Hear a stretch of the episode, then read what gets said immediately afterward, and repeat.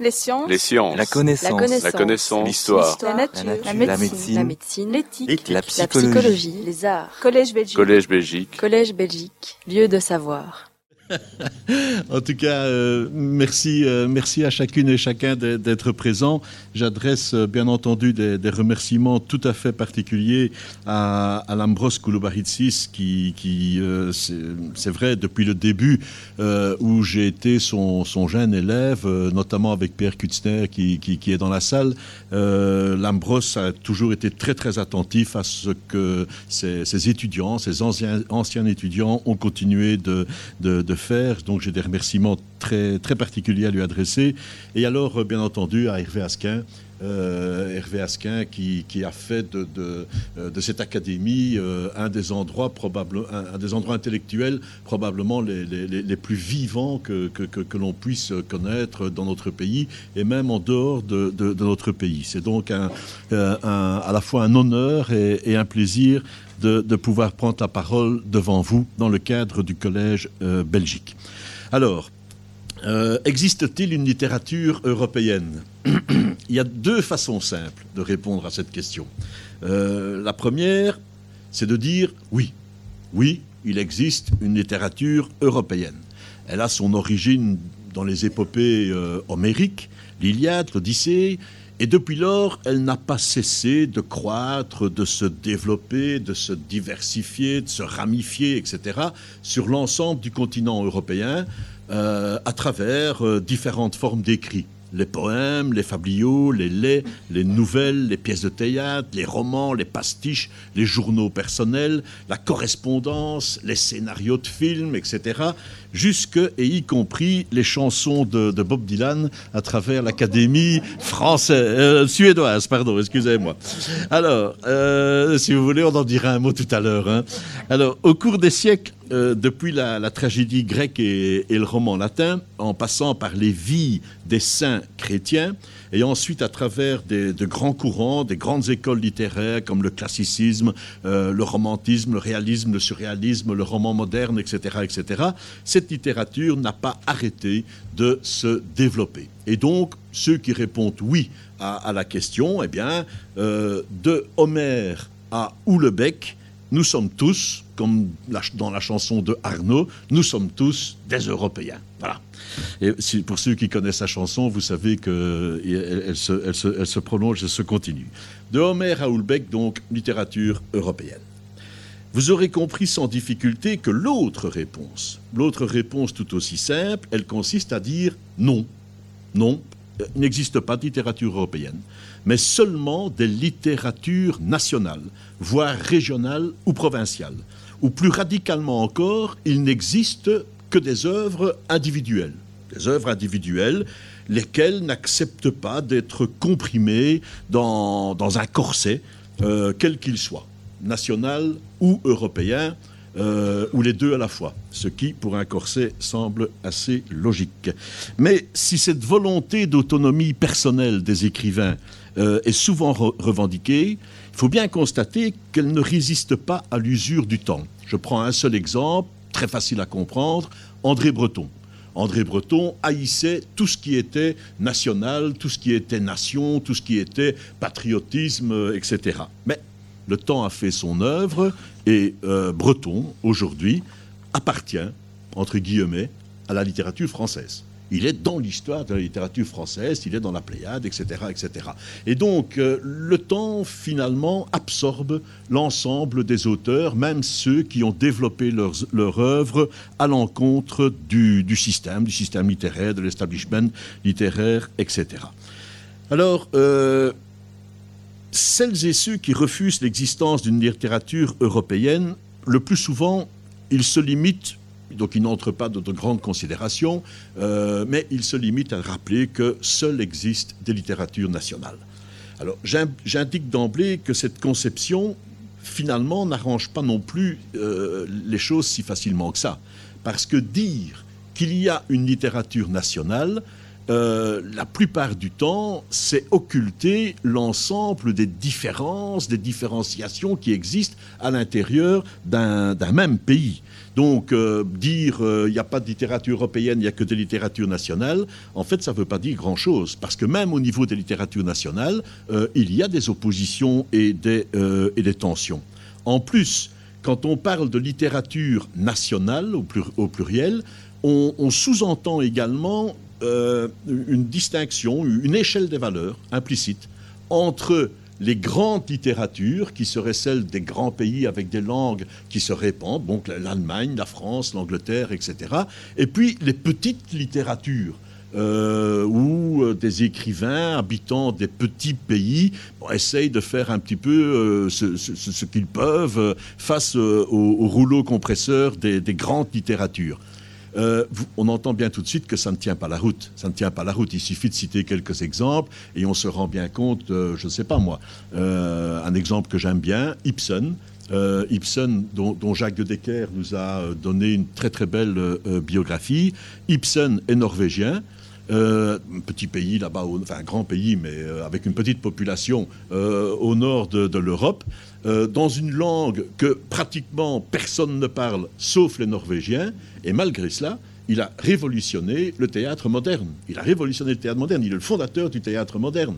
Donc ça cette distinction entre les grandes littératures et les petites littératures, elle n'est pas probante. Ces deux remarques étant faites, il va de soi que l'argument décisif invoqué à l'encontre d'une littérature européenne, c'est, Lombros y, y, a déjà fait allusion, c'est l'inexistence d'une langue européenne commune.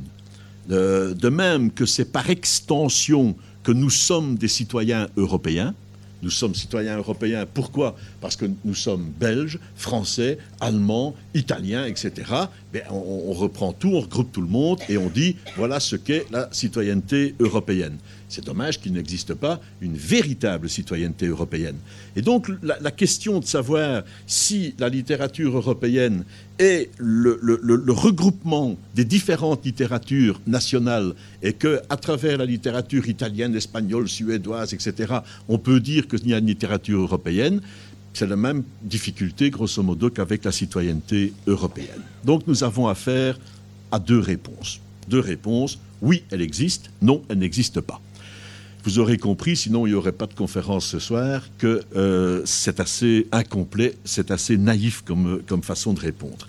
Je vous invite pour ma part à essayer ensemble d'avancer un peu plus loin dans cet ensemble très complexe que forment les rapports multiples entre l'Europe et ses territoires, entre l'Europe et ses langues, entre l'Europe et ses cultures, entre l'Europe et son histoire ou ses histoires, belle question à, adresser aux, historiens, et donc entre l'Europe et ses populations. C'est un écheveau extrêmement complexe, très très difficile à, manier et, à faire progresser. Alors la littérature. Euh, existe-t-il la littérature? Y a-t-il une littérature ou bien des littératures C'est aussi une question qu'on peut se poser. Euh, est-ce qu'il existe quelque l'essence de la littérature avec un, avec un L majuscule, ou bien n'existe-t-il que des littératures? Quand on utilise la formulation les littératures européennes, on entend bien qu'on vise les diverses littératures qui se sont développées dans les différentes langues du continent européen. Euh, ça signifie qu'au singulier, la littérature européenne intégrerait tout cela. Mais suffit-il de juxtaposer l'histoire des littératures nationales, la littérature grecque, pour faire plaisir à Lambros, la littérature italienne, la littérature espagnole, suédoise, etc., de mettre tout ça ensemble et d'avoir l'histoire de la littérature européenne? Pas du tout. Là, non plus, ça ne fonctionne pas. Avancer de cette façon-là n'aboutit à rien. Euh, je veux, avant de poursuivre, pour que les choses au moins soient claires sur ce point-là, préciser un élément fort important. Quand je parle de la littérature européenne, de l'Europe, je ne parle pas de la littérature de l'Union européenne. C'est une distinction importante. Une distinction importante. Pourquoi? Parce que la littérature européenne n'est pas la littérature de l'Union européenne. Sinon, il faudrait déjà commencer à faire des distinguos, des, séparations. J'ai cité Ibsen tout à l'heure, ben, il faudrait déjà exclure Ibsen. Il est norvégien. Euh, on perd aussi euh, quelqu'un comme euh, Knut Hamsun, ou bien Tarjei Vesaas, qui est un écrivain norvégien absolument incroyable. on, peut, on perd les Islandais, Aldor Laxness, ça je vous recommande Laxness. On supprime les Suisses. Euh, Benjamin Constant, euh, Rousseau, Ramu, euh, Durenmat, Joël Dicker, qui, a beaucoup de succès pour l'instant, sans compter, mais Lambros l'a déjà annoncé également, sans compter qu'avec le Brexit, on vient de perdre à ce niveau-là Shakespeare, Eliot, les Sir Brontë, Dickens, toute la crestomatie des poètes, romanciers, dramaturges anglais, tout cela, ce serait terminé. Donc, vous avez compris que quand on parle de littérature européenne, on ne parle pas de la littérature de l'Union européenne. Mais on ne parle pas, ou je ne parle pas de la littérature de l'Union européenne, aussi pour une raison très précise, très précise. Et dans ce cadre-là, je suis content de la présence parmi nous de Renaud Nuit. Pourquoi? Parce que, pour reprendre un titre de Nathalie Sarraute, pour l'instant, nous vivons l'ère du soupçon au niveau européen. L'ère du soupçon, c'est un beau titre de, 56 de, Nathalie Sarraute. Euh, l'ère du soupçon a gagné, par rapport au niveau européen, euh, beaucoup d'esprit. Ce ne sont plus seulement les fantasmes euh, des anti-européens, des, des, eurosceptiques. Non, maintenant, le sentiment s'est répandu un peu à travers toute la population. Et mon point de vue est le suivant à ce sujet-là. C'est la raison pour laquelle je tiens à le dire tout de suite, comme ça, ça sera fait et on pourra euh, continuer le, raisonnement. Si la construction de l'Union européenne a besoin de retrouver aujourd'hui un nouveau souffle, un nouveau départ, un nouvel enthousiasme, un nouvel incipit, comme on dit en littérature, c'est notamment, c'est notamment, ça c'est ma conviction profonde et je suis sûr qu'elle est partagée par beaucoup, parce que les gestionnaires européens se sont royalement, on peut dire ça en Belgique, désintéressés de la culture. Ils s'en sont désintéressés. Il y avait pourtant des possibilités, y compris dans les traités, qui auraient permis de développer une, véritable politique. Celles et ceux qui considéraient que mes propos sont excessifs peuvent désormais se référer à un ouvrage remarquable récemment publié par Renaud Denuy et qui est intitulé Politique culturelle européenne. Je vous cite un bref extrait. Euh, de, Renault. Le 13 décembre 2007 à Lisbonne, les chefs d'État et de gouvernement signent le traité par lequel ils renoncent enfin pour la culture à la règle de l'unanimité au Conseil. C'est un élément fort important parce que c'est faire sauter cette règle de l'unanimité, c'est ce qui permet souvent de promouvoir certaines politiques. Hein. Il y a beaucoup d'enjeux pour l'instant. Euh, voilà. Donc c'était important. On pouvait dès lors espérer une politique culturelle et un budget beaucoup plus offensif il n'en fut rien. Je cite Dans le cadre budgétaire pluriannuel 2007-2013, le programme culture pèse 400 millions d'euros pour 7 ans, c'est-à-dire, chers amis, moins d'un euro par citoyen euh, européen durant 7 ans. Et Renaud de Nuit de conclure sur ce point, tout cela, tout cela, au nom de la crainte que le misérable budget consacré à la culture par l'Union européenne puisse porter atteinte aux politiques culturelles nationales et générer une dynamique d'uniformisation ou d'homogénéisation. Doit-on s'étonner dès lors, chers amis, que dans un monde globalisé et technomédiatisé, les Européens aujourd'hui, les Européens que nous sommes, semblent de moins en moins savoir qui ils sont? Et en tout cas, de moins en moins savoir qu'ils sont européens. Et oserais-je même dire de moins en moins savoir qu'ils devraient se considérer comme étant des Européens. Un nouveau départ, donc, est nécessaire. J'ai la faiblesse de croire qu'il est possible. Et ce, à la condition d'affirmer la vocation culturelle de l'Europe. Alors comprenez-moi bien, je ne plaide pas pour une culture d'État à l'échelle européenne.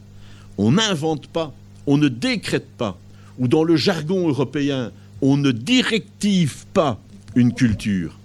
Mais le moins que les responsables politiques puissent faire, c'est quand même de ne pas passer à côté de ce qui existe, c'est de ne pas ignorer les ferments qui ont besoin d'hommes et de femmes pour se préserver, pour croître et peut-être pour irriguer un destin commun. Et cela précisément, justement, en se tenant sur le terrain où les nationalismes, eux, veulent s'enraciner c'est-à-dire les identités nationales, les langues nationales, les littératures nationales. Il y a là un formidable défi à relever. Moi, ça c'est une insiste, ce n'était pas prévu dans la conférence, mais euh, je vous le dis, j'ai adressé un courrier, une lettre publique à, M. Juncker pour lui parler de tout ça. J'ai reçu de sa secrétaire un accusé de réception. Pas un mot de plus, rien. Sérions donc, sérions donc les problèmes. Tout d'abord, il y a le territoire, le territoire de l'Europe.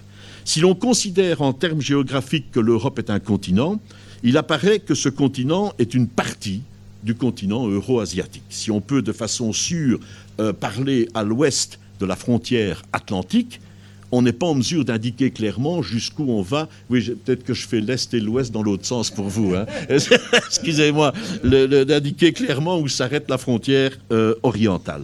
Au sud-est sud de l'Europe, que fait-on de la Turquie? Partagé entre les deux rives du Bosphore. Euh, avec aussi de grands écrivains, hein. euh, Orhan Pamuk, euh, euh Yachar Kemal, c'est pas rien. Ce sont des, noms extrêmement importants. Et au nord, quid des territoires lapons, quid des territoires au-delà du cercle polaire, etc. Donc déjà au niveau du territoire, c'est pas simple. Mais alors si on ajoute la dimension historique, les choses se compliquent encore et pas un peu. L'exemple premier, c'est évidemment le pourtour méditerranéen. Le pourtour méditerranéen, lequel constituait le territoire commun de l'Empire romain.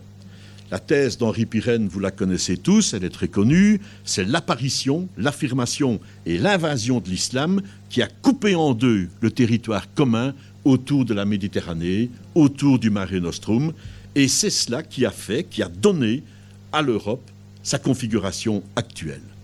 Mais à ce resserrement géographique du territoire, géographique et historique du territoire, il faut aussi ajouter, dès qu'on commence à parler de littérature européenne, on voit à quel point les choses deviennent vite compliquées, il faut aussi ajouter les extensions européennes, euh, que sont les ensembles constitutifs de l'Occident, au sens large, les États-Unis.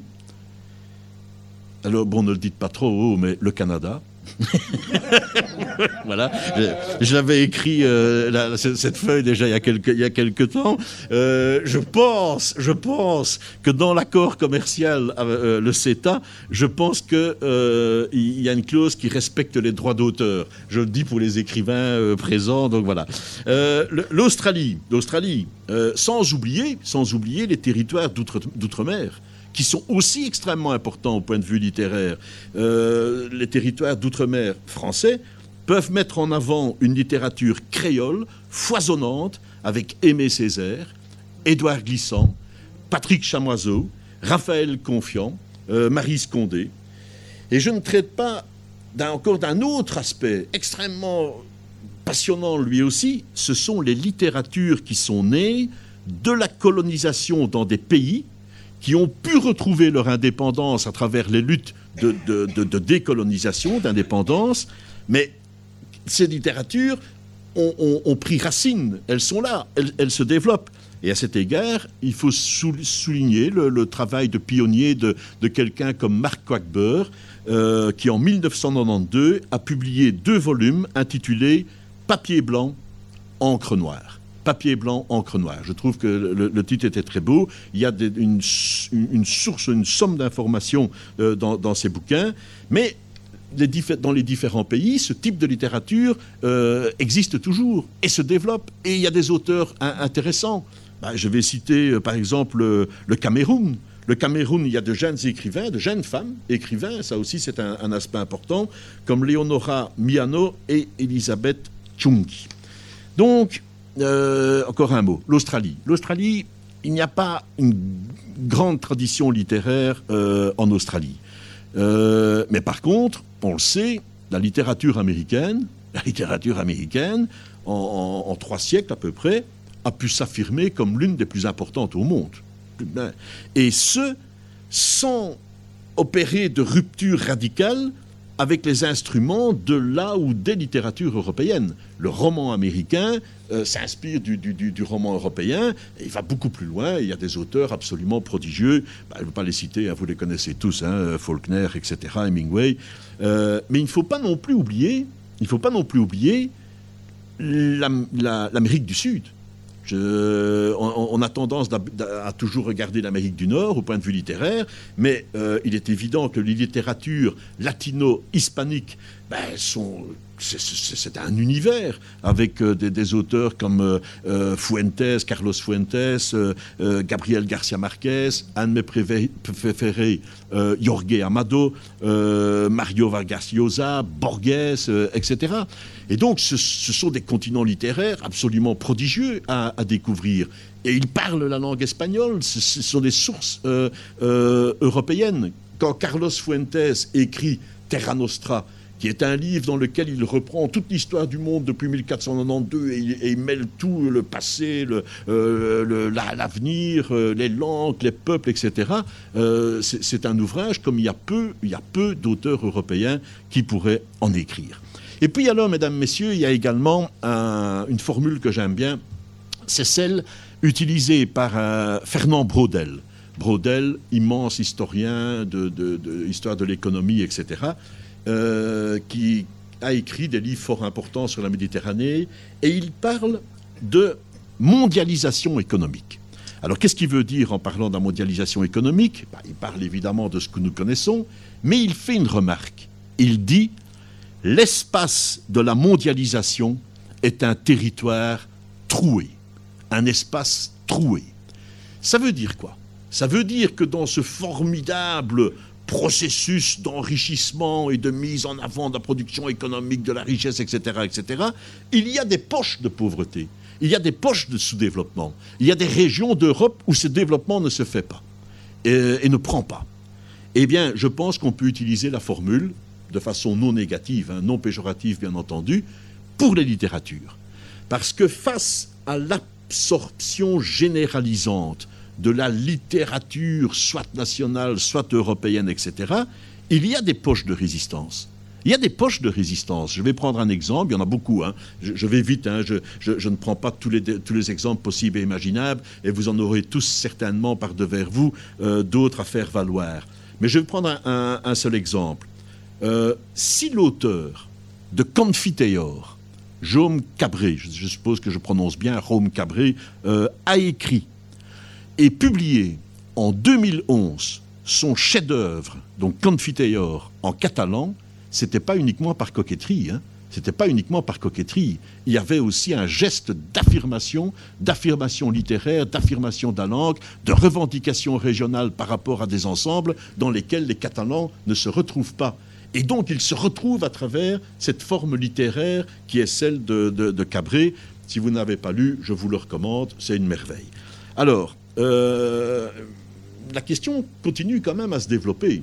Je dirais même qu'elle devient encore plus difficile. Pourquoi?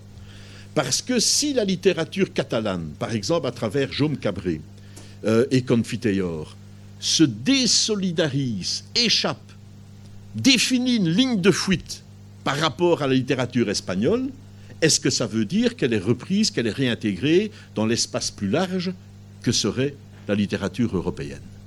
C'est pas évident. C'est pas donné d'avance cette histoire-là. Et donc c'est un écheveau extrêmement euh, complexe. Au passage, hein, puisque nous sommes entre nous, je vais quand même rappeler un petit peu que c'est le cas pour la Belgique aussi, hein, un petit peu. Hein. Euh, la littérature belge d'expression flamande, incontestablement, a pu se maintenir et se développer. Des auteurs comme Hugo Claus, euh, Tom Lanois, tous les deux traduits par Alain Van Krukten, marquent la littérature flamande d'un exposant européen, j'en suis convaincu. Il n'y a pas non plus de doute à avoir par rapport à la littérature belge d'expression française, bien que celle-ci ait été longtemps confrontée à l'impérialisme littéraire français, à tel point que avant qu'on ne puisse commencer à enseigner notre propre littérature dans nos écoles, il a fallu longtemps. Hein. Il a fallu très longtemps. Moi, euh, gamin, j'ai jamais eu un cours concernant la littérature belge d'expression française, et je pense que ça a été votre cas aussi. Mais alors, que dire de la littérature d'expression wallonne? À part quelques nostalgiques, comme moi, j'ai publié un recueil de nouvelles en, wallon, en wallon picaire. Euh, ben, malheureusement, elles semblent vouées à la malédiction, à la malédiction qui frappe les littératures et les langues dialectales. Et entendez bien le mot malédiction, il dit bien ce que ça veut dire. C'est ce qui est mal dit. La littérature dialectale n'est pas considérée comme une littérature parce qu'elle est mal dite. Autre type de problème, ce sont ceux qui sont liés à la périodisation. Alors, contrairement à l'impression que donnent les livres d'histoire littéraire, on a l'impression que toutes les littératures, euh, c'est l'impression que ça donne dans, dans les livres d'histoire, se sont développées au même rythme partout, à travers tout le continent européen. C'est pas vrai. Ce n'est pas vrai, c'est une, une, illusion qui est donnée quand on lit le livre d'histoire. Euh, l'histoire littéraire est présentée comme une succession idyllique à travers les, les, siècles des différents courants, des écoles, etc. Euh, mais ça ne correspond pas à la vérité. Si on prend le romantisme, l'exemple du romantisme, ben, on se rend compte qu'entre le moment où le romantisme apparaît en Allemagne avec le, les souffrances du jeune Werder de, de, Goethe en 1770, quelque chose comme ça, euh, et le début du romantisme français, il y a un demi-siècle qui s'est déjà écoulé. Ça veut donc dire quoi? Ça veut dire que les vitesses ne sont pas, ne sont pas les mêmes. Euh, il y a des retards, il y a des avancées, euh, et je ne parle pas non plus de disparité économique. Si on prend le cas de la révolution industrielle, Dickens et, autres, si on prend le cas de la révolution industrielle en Angleterre, au XIXe siècle, elle est déjà terriblement bien implantée alors que l'ensemble du territoire euh, européen est pratiquement partout resté agricole, forestier, sauvage, etc. Ça veut donc dire que quand on regarde un livre d'histoire, un précis de littérature européenne, il faut se méfier. Il faut se méfier des mots, il faut se méfier des, des grandes séparations, il faut se méfier des grandes classifications. Ça ne correspond pas à ce qui s'est passé. D'autant plus qu'à l'époque, les transports rendait les choses beaucoup plus compliquées. Je donne un, petit exemple, j'en ai plusieurs, mais j'en donne juste un petit. Par exemple, pour des Espagnols, des Catalans, on va, être gentil avec eux, des Catalans, euh, qui habitaient du côté de Cadaqués, qui pouvaient prendre le bateau pour se rendre au Brésil, ils arrivaient plus vite au Brésil en bateau, en Amérique du Sud, que 50 km à l'intérieur des terres. Pourquoi? Parce qu'il n'y avait pas de chemin, parce qu'il y avait les, montagnes, les collines, il fallait tout faire, etc., etc. Donc, la littérature, les textes, les informations ne circulent pas partout sur le territoire européen en même temps. C'est aussi un point euh, important. Alors, les, termes qu'on utilise, les vocables qu'on utilise, j'ai déjà cité euh, le romantisme. Si on prend le cas du surréalisme, si on prend le cas du surréalisme, c'est vrai que le terme a été créé, je crois, par Apollinaire et il a été adopté et revendiqué par les surréalistes. Mais ce n'est pas le cas de la plupart des autres courants littéraires. C'est ainsi, j'ai parlé du romantisme tout à l'heure, euh, Byron, euh, Keats, Shelley, euh, bon, ben, connaissaient le mot romantisme, mais ils ne l'utilisaient pas comme un étendard. C'est nous qui, après coup, les replaçons dans le contexte de cette école romantique. Et comme ça pose problème, comme les années, comme les, événements ne se passent pas, ne se déroulent pas comme, on le souhaiterait, comme l'histoire le souhaiterait, qu'est-ce qu'on fait? Bah, alors, ben, on parle de pré-romantisme, on parle de post-romantisme, euh, de, de, romantisme allemand, etc. Bref, bref, mesdames, messieurs, euh, tous ces termes, toutes ces sont, sont intéressantes, ça permet d'étudier, ça permet de connaître un peu, ça permet de mettre un peu d'ordre, mais ça ne correspond pas à la vérité littéraire, à la vérité de ce qui s'est passé. Alors il y a un autre problème, c'est que quand on étudie l'histoire, quand on, reprend, on prend un précis d'histoire de littérature européenne, on a aussi une drôle d'impression. On a l'impression que tout ça, ça s'est bien passé, ça s'est bien déroulé. Hein, et qu'il y a le romantisme allemand, le romantisme français, etc. Bref, que tous les peuples s'entendaient. Nous savons tous que c'est totalement faux. Euh, pour reprendre le livre d'Edgar Morin, Penser l'Europe, il a beaucoup insisté là-dessus. L'Europe, c'est une terre de conflit on a massacré euh, tout le monde. Euh, tous les peuples, toutes les populations se sont affrontés dans des combats épouvantables et imposant des souffrances épouvantables aux populations. Et donc, ça a joué aussi. Et il y a des tensions entre, euh, entre les écrivains. Je prends, et il y a aussi une réutilisation des, des écrits. je vais donner un seul exemple. Heidegger, philosophe allemand, inscrit au parti nazi, euh, étudie les poèmes d'Hölderlin. Alors donc voilà, Hölderlin, un des plus grands poètes de, l'histoire européenne, de la littérature européenne. Et euh, Heidegger prend un, poème, La Germanie. Euh, nous sommes en 1936. Euh, et donc Heidegger donne cours à ses, élèves sur le poème La Germanie d'Hölderlin. Et il y a, voilà, il interprète, etc. Mais il y a un petit problème. Il y a un petit problème, c'est la fin du poème. À la fin du poème, Hölderlin dit la Germanie a, une mission, je ne connais plus exactement le texte, euh, mais, elle dit voilà, ô Germanie, lorsque tu es prêtresse et sans armes, dispense autour de toi conseil aux princes et au peuple. Dispense, etc. Oui, d'accord, mais Hölderlin a dit quand tu es sans armes. En 1936, en pleine période de réarmement de l'Allemagne et de tout ce qui se prépare et de tout ce que le Parti national euh, socialiste allemand prépare, ça ne va pas. Et donc, on a, un, Heidegger qui est un peu embêté et qui explique que ce n'est pas tout à fait ça que Hölderlin a voulu dire.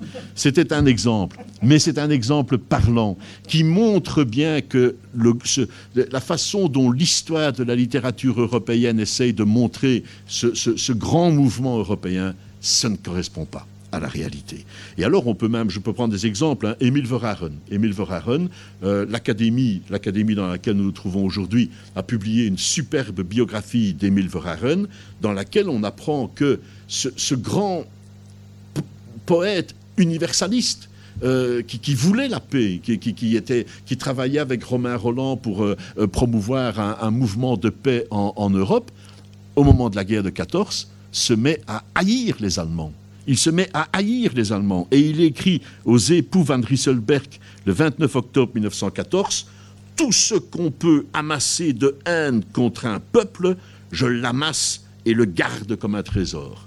Et puis après, on en insistera beaucoup sur l'amitié entre Verhaeren et Rilke, et la poésie allemande, la rencontre avec la poésie belge, etc., etc. Et donc, mesdames, messieurs, il faut se méfier il faut se méfier de l'image que l'on tente de donner d'une littérature irénique, d'une littérature rassérénée, euh, euh, au sein de laquelle ben, les peuples euh, pourraient se rencontrer. Alors je ne vous parle pas aussi non plus, mais ça fait partie du paysage, de tous les conflits entre les écoles littéraires qui ne sont pas non plus piqués des verres.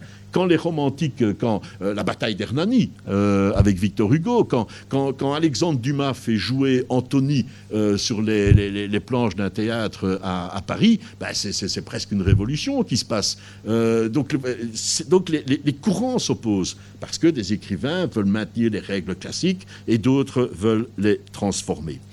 Que retenir de tout ceci? Sur le sujet, il faut lire Stendhal.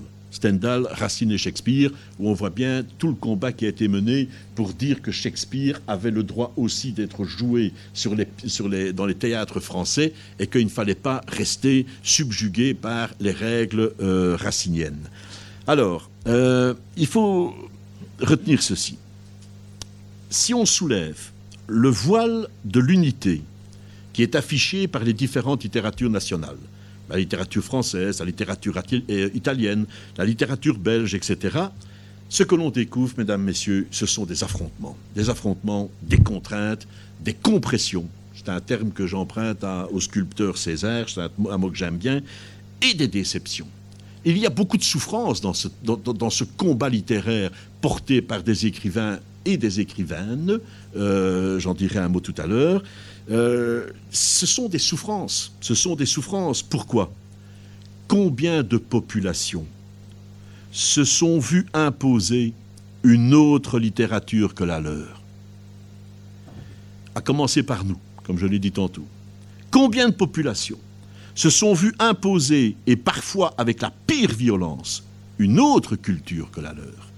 Ou encore, et plus originellement, Combien de populations se sont vues forcées de parler une autre langue que la leur, y compris la langue de la Révolution française et des droits de l'homme? Ce fut le cas en Flandre, très longtemps, ce fut le cas aussi en Wallonie, ce fut le cas aussi dans tout un ensemble de pays de l'Europe centrale, notamment avec l'Empire austro-hongrois, etc. Ce n'était pas du français qu'il s'agissait, c'était de l'allemand, etc. Mais ce sont les, mêmes mécanismes. Pour, pour comprendre ça, pour percevoir cela, la littérature nous apporte d'extraordinaires outils de, découverte. Euh, pour ce qui concerne l'Europe centrale, je vous recommande, mais je suppose que vous l'avez lu, Le pont sur la Drina d'Ivo Andrich. Ça, c'est un livre. Ça, objectivement, ça, c'est un bouquin. Euh, ce pont euh, est là, sur cette rivière qui s'appelle la Drina, et on, on assiste à toute l'histoire des populations qui passent et repassent dans les deux sens sur ce pont, les affrontements, les affrontements entre musulmans, chrétiens, etc., etc. C'est magnifique. Il y a un autre, un autre livre que je vous recommande aussi, c'est Migration. Migration de Milos Tiernansky. Magnifique livre, magnifique livre qui montre à quel point ces peuples ont souffert de ce qui leur a été imposé comme culture, comme langue, euh, comme, euh, euh, comme mépris finalement vis-à-vis de ce que ces peuples portaient en, eux. Euh, puisque je suis euh, dans, ce genre de considération, je vais citer Patrick Chamoiseau, auteur créole dont je vous ai parlé tout à l'heure. Une petite phrase. C'était un temps où la langue créole avait de la ressource dans l'affaire d'injurier. Elle nous fascinait, cette langue créole, comme tous les enfants du pays, par son aptitude à contester l'ordre français régnant dans la parole. On ne peut pas mieux dire ce que je viens d'expliquer. L'ordre français régnant dans la parole. Et la langue créole permettait une créativité des mots, des expressions, etc., qui, donnait aux enfants créoles la possibilité de prendre leur distance par rapport à l'ordre français. Et donc, euh, une petite incise au passage, je ne vais pas entrer dans, je ne vais pas faire de considération sur le conflit israélo-palestinien. Donc, euh, laissons ça pour euh, une, autre, une autre assemblée, etc. Mais il y a quand même une chose, on peut le dire, qui est fascinante dans la renaissance linguistique, politique et littéraire de la langue morte qui était l'hébreu. C'était une langue morte. Et donc, quand il y a un appareil d'État, c'est un appareil d'État, je reconnais, je dis que je n'entrerai pas dans les considérations, mais quand on lit aujourd'hui. Une histoire d'amour et de ténèbres. d'Amos Oz, portée à l'écran récemment par Nathalie Portman, quand on lit Le voyage vers l'an 1000 d'Abraham Yehusha, je regrette, on ne peut être que, captivé par la la complexité des relations entre l'État, la langue et la création littéraire, et la capacité que, que ces écrivains ont eue, à partir d'une langue morte, de la revivifier et d'arriver à quand même écrire euh, euh, de la littérature. Et donc, euh, c'était une remarque au passage. C'est le, wallon nostalgique que je suis qui se demande si un jour on va pouvoir aller rechercher la langue wallonne. Hervé, qui connaît bien le sujet aussi. Les difficultés sont donc bien, sont, bien réelles.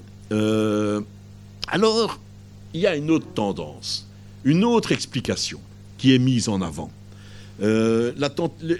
L'explication, elle est simple elle consiste à dire c'est quand même toutes ces langues nationales, régionales et tout ça sur le continent européen, elles ont un point en commun. Et c'est ça qui fonderait l'identité de la littérature européenne. C'est leur caractère universel. Les grands auteurs, l'œuvre des grands auteurs s'adresse à l'humanité tout entière. Et à la lecture de ceux-ci, tous les êtres humains découvrent ou devraient découvrir qu'ils sont frères. Et du coup, la catégorie littérature classique ne cesse de s'élargir en une sorte de, panthéon de la lecture humaniste obligée. Alors attention, comprenez-moi bien. Ce qui me déplaît dans cette euh, explication, ce n'est pas l'humanisme. Mais ce qui me déplaît, c'est le caractère obligé. C'est le caractère obligé d'une lecture prémâchée. L'universalité littéraire n'est qu'un simulacre dont la littérature française a très longtemps été le porte-parole ou le porte-étendard privilégié. Et je vous cite à cet égard la conclusion d'un texte de Paul Valéry, Pensée et art français. Il termine de cette façon. Je termine en vous résumant en deux mots mon impression personnelle de la France, dit Paul Valéry pas n'importe qui, hein. Paul Valéry, mon impression personnelle de la France. Notre particularité, c'est de nous croire, de nous sentir universels. Observez le paradoxe, dit-il. Observez le paradoxe. Avoir pour spécialité le sens de l'universel. Et donc, ce simulacre d'universalité littéraire ne s'est pas cantonné à l'hexagone. C'est pas cantonné à l'hexagone. Il s'est depuis lors, peut-être même porté par la France, étendu à l'Europe. La littérature européenne, donc quand on pose la question est-ce qu'il existe une littérature européenne On dit hum, c'est compliqué, c'est pas, il y a des littératures nationales, il y a des langues différentes, etc. Euh, mais, mais, mais il y a quelque chose qui réunit tout le monde, c'est le, le caractère universel des auteurs euh, européens. Telle serait donc sa spécificité a priori par rapport aux autres littératures, lesquelles ne seraient acceptables à nos yeux, nos yeux mouillés de, larmes humanistes condescendantes, que si elles sont un peu inspirées par notre européocentrisme?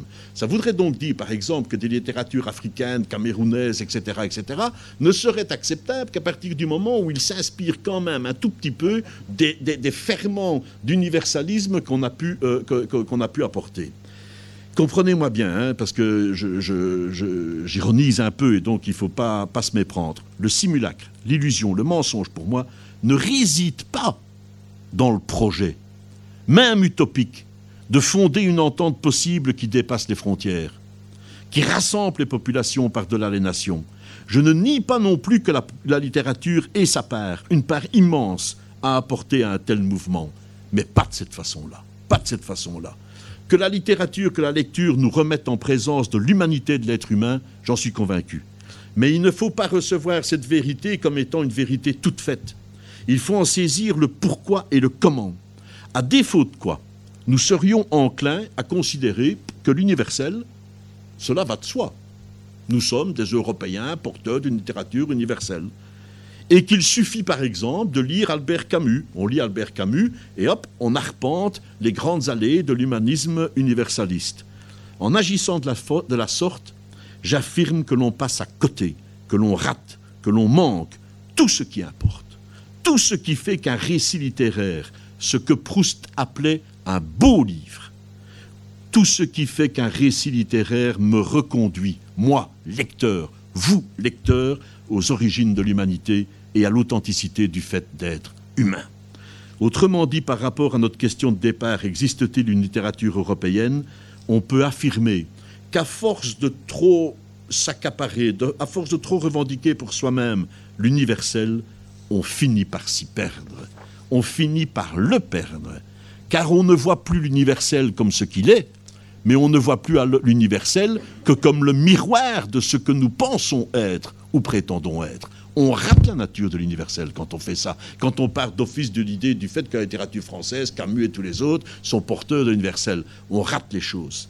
Il faut retourner lire le texte. Rangeons donc de côté, mesdames, messieurs, chers amis, tout ce qui nous est présenté comme certitude et repartons du commencement. Et puisqu'il est question de littérature et d'Europe, essayons de saisir au moins dans les grandes lignes ce qu'est l'Europe. Et puis surtout, demandons-nous ce qu'est la littérature. Peut-être alors aurons-nous une chance d'avancer.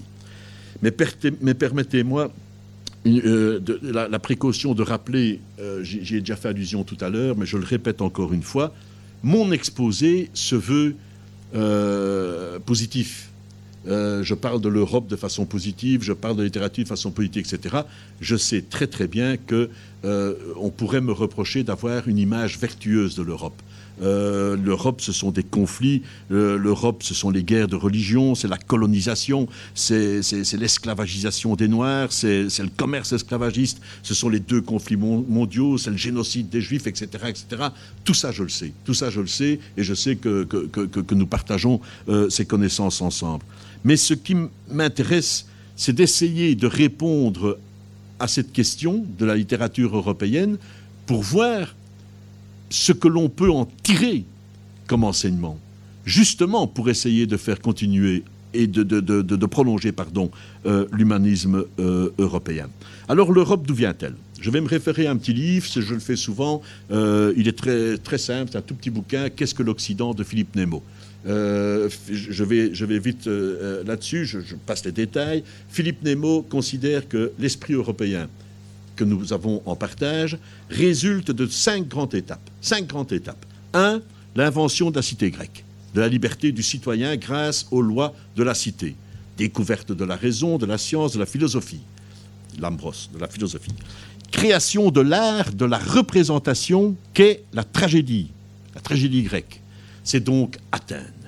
Deux, l'invention du droit, de la propriété privée, et partant de la personne humaine, c'est-à-dire de l'humanisme à l'époque romaine, c'est Rome. Troisième étape, la révolution éthique que constitue la Bible. Le christianisme impose une eschatologie, une fin, un but à notre vie qui est de faire le bien, Jérusalem. Quatre, un moment particulier qu'il appelle la réforme papale ou la réforme grégorienne des 11e et 13e siècles, qui a recherché à intégrer les étapes précédentes à travers le droit romain, à travers la philosophie grecque et à travers l'éthique euh, euh, euh, du, du judéo-christianisme. Athènes, Rome, Jérusalem au Moyen Âge. Et enfin, la dernière étape, la plus proche de nous, c'est l'émergence de la démocratie moderne.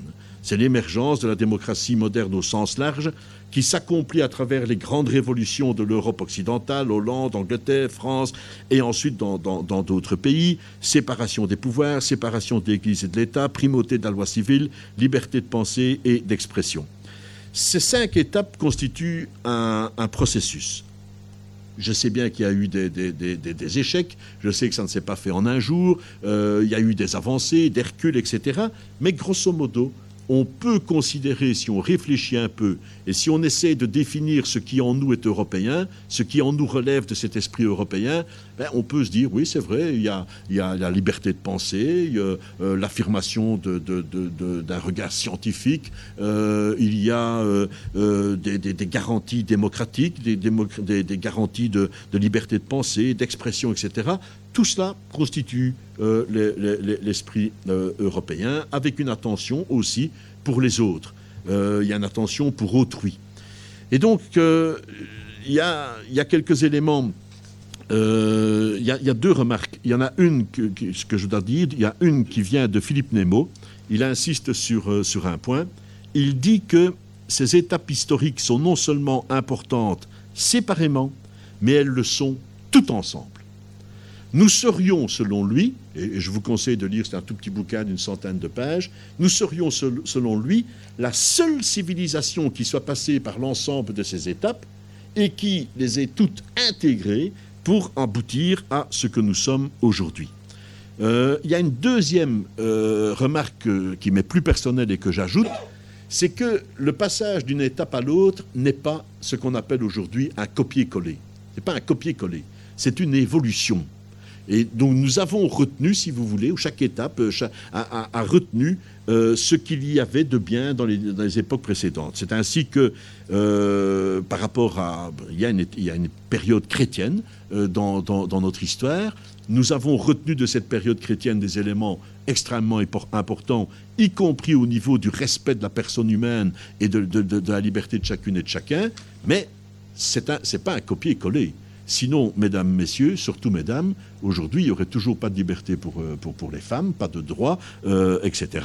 Il n'y aurait pas non plus de séparation laïque euh, entre l'État et l'Église, et il n'y aurait pas non plus, comme le signale Jacques Derrida, de suppression de la peine de mort. Donc c'est bien, c'est une évolution, c'est pas un copier-coller. Il y a des éléments qui sont intéressants et qui se transforment en avançant. Et pourquoi se transforment-ils?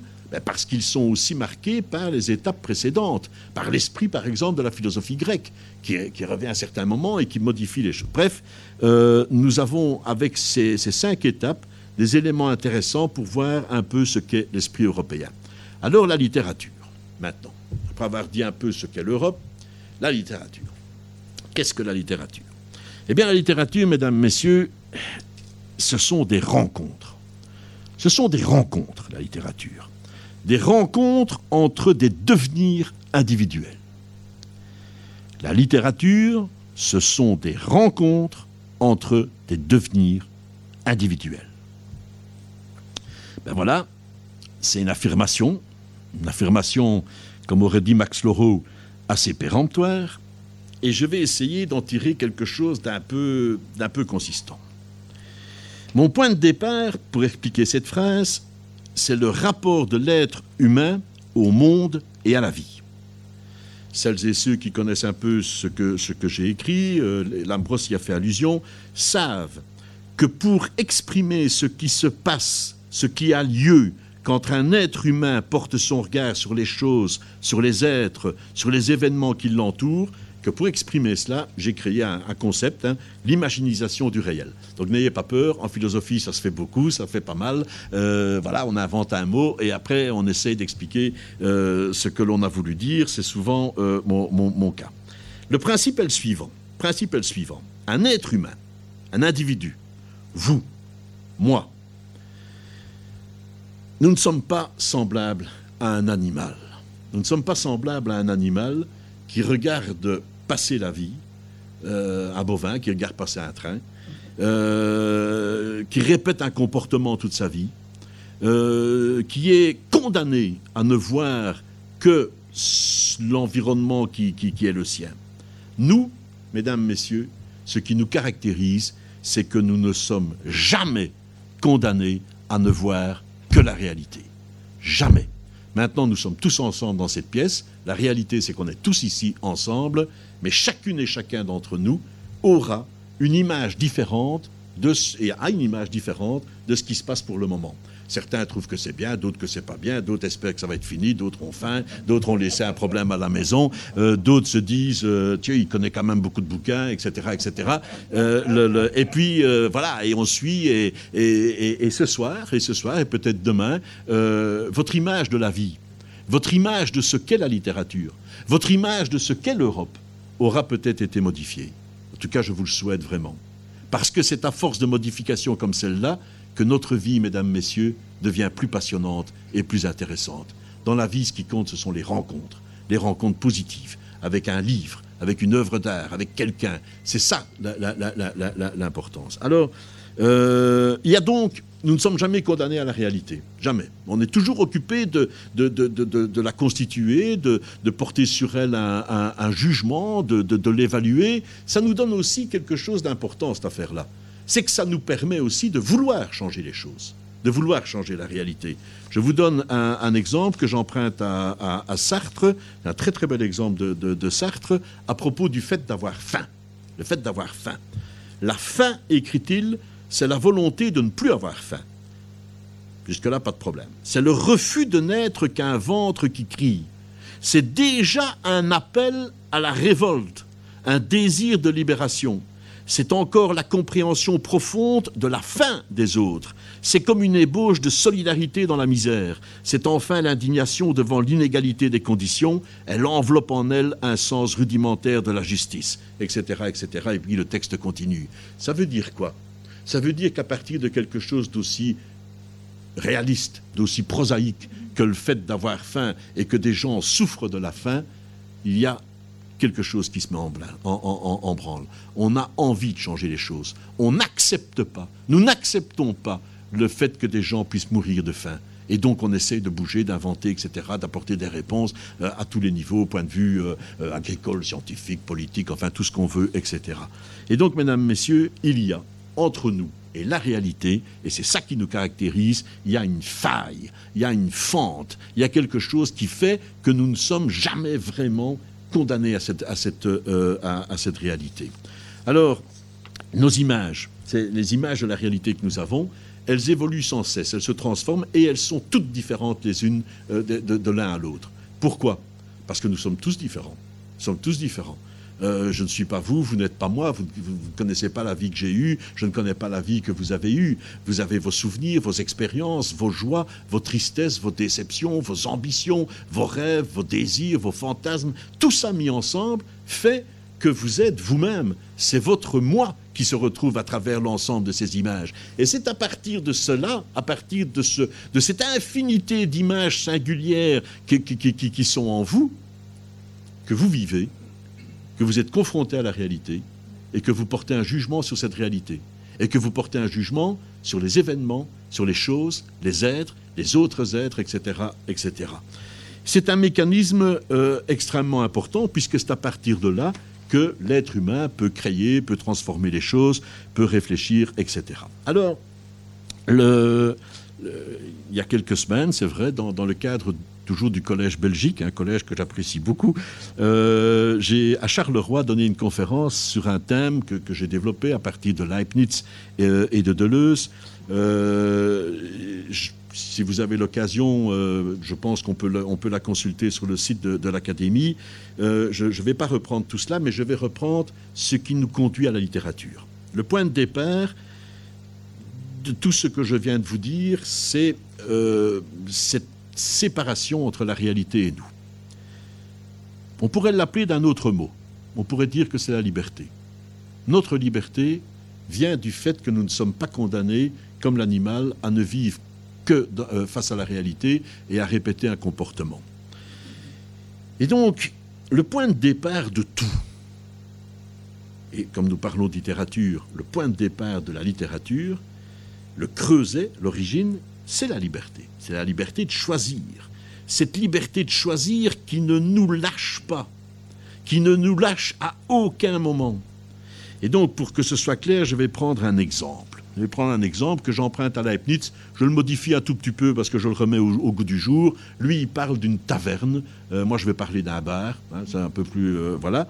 Et je vais ajouter un, élément ou, deux qui nous conduiront euh, à la littérature. Cet exemple, c'est simple c'est celui d'un homme, moi par exemple, qui se demande s'il va rentrer auprès de son épouse le soir après le boulot, ou bien s'il va aller au boire quelques verres dans un bar avec des copains. Alors, effectivement, ça peut être un moment important. Ça peut être un moment important. C'est une question qui a du sens. Qu'est-ce que je fais? Je rentre chez moi, chez, chez madame et les enfants, ou bien euh, je vais boire un verre avec les copains, euh, des joyeux lurons, euh, je les connais, euh, c'est toujours amusant d'être avec eux. C'est quand même des, bandits, hein, on s'amuse bien. Et en plus, euh, bon, ben, c'est le jour de la paye, comme on disait à Charleroi avant. et donc, voilà, je pourrais peut-être offrir un verre à une fille ou l'autre, et on ne sait jamais, etc. J'ai la liberté de choisir. J'ai la liberté de choisir. Mais j'attire votre attention sur un point important c'est que ma liberté de choisir entre le fait d'aller avec mes copains joyeux lurons que j'aime bien, etc., etc., ou le fait de rentrer chez ma femme que j'aime bien aussi, hein, par ailleurs, euh, quand même, elle est dans la salle, hein. donc c'est un exemple, hein, Fabienne, c'est un exemple. C'est pour, pour faire comprendre, hein, Fabienne. Euh, le... J'ai la liberté de choisir. Mais cette liberté de choisir, mesdames, messieurs, contrairement à toutes les voies moralisatrices ou religieuses ou tout ce qu'on veut, etc., ce n'est pas une liberté de choisir entre le bien et le mal. Ça, c'est trop simple, c'est trop facile. Euh, de présenter le bien et le mal comme des blocs monolithiques. Euh, un peu comme euh, Capitaine Haddock quand il voit le rouge et, et l'ange, etc. C'est pas ça, c'est pas ça, c'est pas ça mon problème. C'est pas ça mon problème. Ce n'est jamais notre problème. Il n'y a pas un moment où on se dit, bon, qu'est-ce que je vais faire? Je vais faire le bien ou je vais faire le mal? Personne n'agit comme ça. Ce qui se passe, c'est que, comme je viens de vous l'expliquer, nous sommes tous porteurs d'une infinité d'images de réalité qui viennent de tout ce qu'on a vécu, de tout ce qu'on connaît, de tout ce qu'on aimerait connaître, de tout ce qu'on n'a pas pu connaître, etc., etc., etc. Et ces images de réalité, elles se configurent entre elles pour constituer un point de vue, et à partir de ce point de vue-là, eh bien, je vais devoir prendre la décision d'aller soit dans un bar, soit de rentrer chez moi. En fait, j'ai à ma disposition, nous avons, hein, parce que je suppose que vous êtes dans le même cas aussi, les hommes, peut-être les femmes aussi. Mais enfin, bon, allez, je vais, euh, je vais arrêter des bêtes, plaisanteries. nous avons à notre disposition une infinité de petites, de petites perceptions qui exprime tout ce qui m'est arrivé, tout ce que j'ai vécu, ce dont je me souviens consciemment ou inconsciemment, de ce que j'ai fait hier, ce matin, etc. Tout ça, je le porte en moi, je le charrie avec moi, cette multitude d'affects avec lesquels j'ai modelé la réalité que je vis, la réalité vécue au quotidien, avec lesquels j'ai imaginisé ma réalité. Et c'est de cet ensemble-là que va résulter quoi? Eh bien, que va résulter ma décision? Or, cette infinité de petites perceptions, d'images de réalité que je porte en moi, avec lesquelles finalement je m'identifie, c'est moi qui juge les choses comme ça. Ça ne reste pas immobile, mesdames, messieurs. Ça se met en mouvement, ça bouge, ça grouille en nous. Et ce qui provoque ça, ce qui provoque ce fourmillement, c'est l'inquiétude. L'inquiétude que l'on peut peut-être prendre comme non-quiétude, le fait de ne pas rester tranquille. L'inquiétude, pas seulement l'inquiétude que les choses pourraient tourner mal, pas seulement le fait que si je vais dans un bar, dans un quartier malfamé de Bruxelles, je risque à la sortie une mauvaise aventure, etc., etc. Les films abondent de, de, scénarios comme ça. C'est pas seulement ça, c'est pas seulement ça. C'est aussi l'inquiétude de rater quelque chose. C'est aussi l'inquiétude de me dire, moi j'aime bien mes copains, et on va se marrer. Et quand celui-là se met à raconter ses blagues, franchement, ça fait du bien de boire une bonne bière, un petit whisky, etc. Et puis, et puis, et puis, bon, euh, les filles là-bas sont jolies, etc., etc. Bref, mesdames, messieurs, je viens de croiser le regard de ma femme, donc je, vais faire un peu comme ça. Et donc, mesdames, messieurs, il y a toujours une inquiétude qui nous travaille. Il y a toujours une inquiétude qui nous travaille et qui fait que ça fourmille en, nous. C'est comme un tissu, dit un tissu fourmillant, avec des plis qui se font et qui se défont à chaque instant. L'infinité de mes images de réalité, toujours à tout moment occupées de, se faire, de se défaire. Je me dis, oui, je vais, je vais y aller parce que c'est quand même chouette. Mais non, mais il y, a, les enfants qui attendent, il y a les devoirs, etc. Mais quand même, etc., etc. Et ça n'arrête pas, et ça n'arrête pas.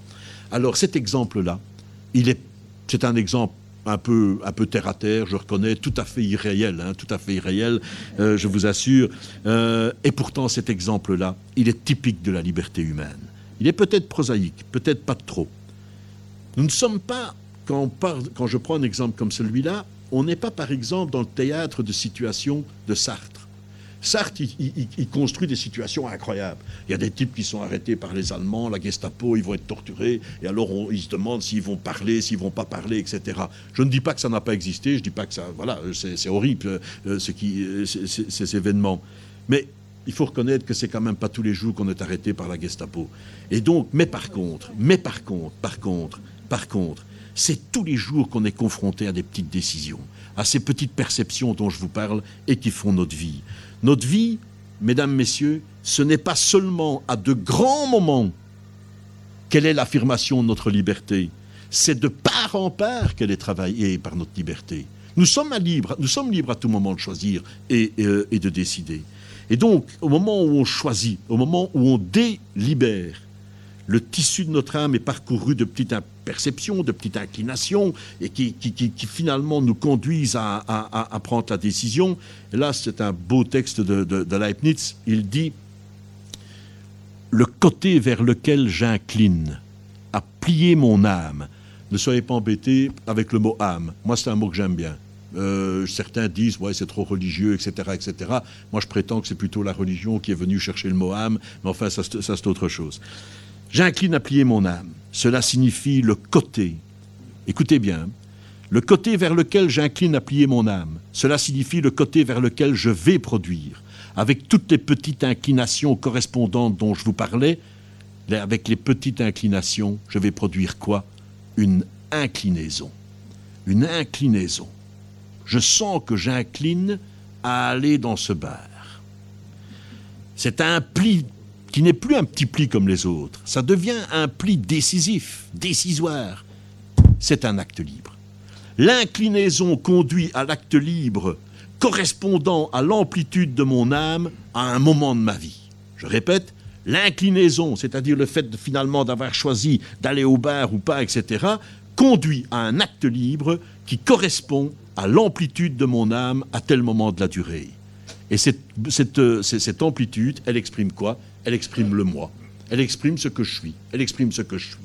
D'où la question, mesdames, messieurs, d'où la question. Pourquoi ne pas se contenter d'avoir une petite amplitude? Petite amplitude d'âme. Plein de gens se satisfont de ça. Ayez une âme aussi étroite que vous voulez, vous serez, de toute façon, vous êtes libre. Du moment que vous ferez au présent des actes qui exprimeront cette amplitude, et donc, saoulez-vous en compagnie de vos amis, pas de problème, voire d'une maîtresse, etc., si c'est cela qui correspond à l'amplitude de votre âme. Sauf, mesdames, messieurs, sauf, mesdames, messieurs, que l'amplitude d'une âme, ça se travaille. L'amplitude d'une âme, ça se travaille, notamment par les voies de la littérature et les voies de la lecture. Et donc les deux conditions sine qua non de l'humanisme sont celles-ci. Un, même celui dont l'amplitude de l'âme est petite, au point de ne pas résister à l'appel de plaisir, joyeuse compagnie, etc., etc., il est quand même libre. Et donc, à mes yeux, ceci constitue la condition première de l'humanisme. Il n'y a pas d'humanisme possible sans cette prégnance de la liberté en chacun des actes posés par un être humain, quel qu'il soit. Ça, c'est la condition première de l'humanisme. La deuxième, c'est que l'homme soit capable de travailler cette amplitude, d'intensifier, d'agrandir l'amplitude de son âme. Les actes qu'il posera seront alors toujours aussi libres, mais ils seront, mesdames, messieurs, plus vastes, plus intenses. La vie sera alors plus libre, mais la vie sera aussi plus réussie.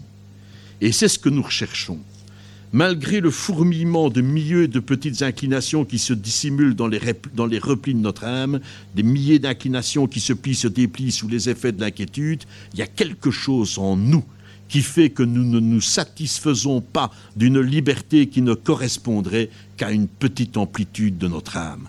Nous recherchons plus, nous voulons plus. Et ce quelque chose qui nous pousse, c'est la liberté elle-même. C'est ce sentiment de puissance qui ne nous lâche pas. Et donc individuellement, nous recherchons plus. Non pas pour l'accaparer. Ça, c'est important. Ça, c'est un point capital. Nous recherchons plus, non pas pour nous l'accaparer. Il y en a certains qui le font, sachez bien, mais j'ai dit que je restais sur les, les grands principes positifs. Ce n'est pas pour l'accaparer. Au contraire, au contraire. Souvent, ceux qui le font, recherchent une plus grande amplitude de leur âme, afin tout simplement de pouvoir commettre un acte libre qui soit plus vaste et plus intense, souvent ils le font pour en faire don aux autres. Faire don aux autres, se préoccuper des autres, avoir souci d'autrui.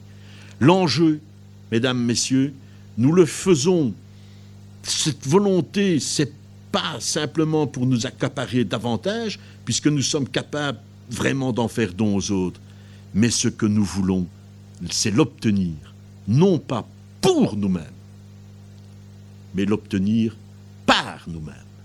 C'est là que ça se joue. Malheureusement, force est d'admettre que la plupart du temps, ça se solde par un échec. Ne fût-ce que parce que notre vie est limitée de tous les côtés.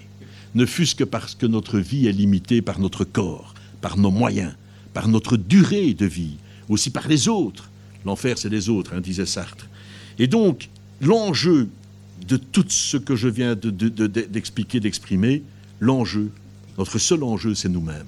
C'est nous-mêmes parce que nous sommes seuls avec nous-mêmes.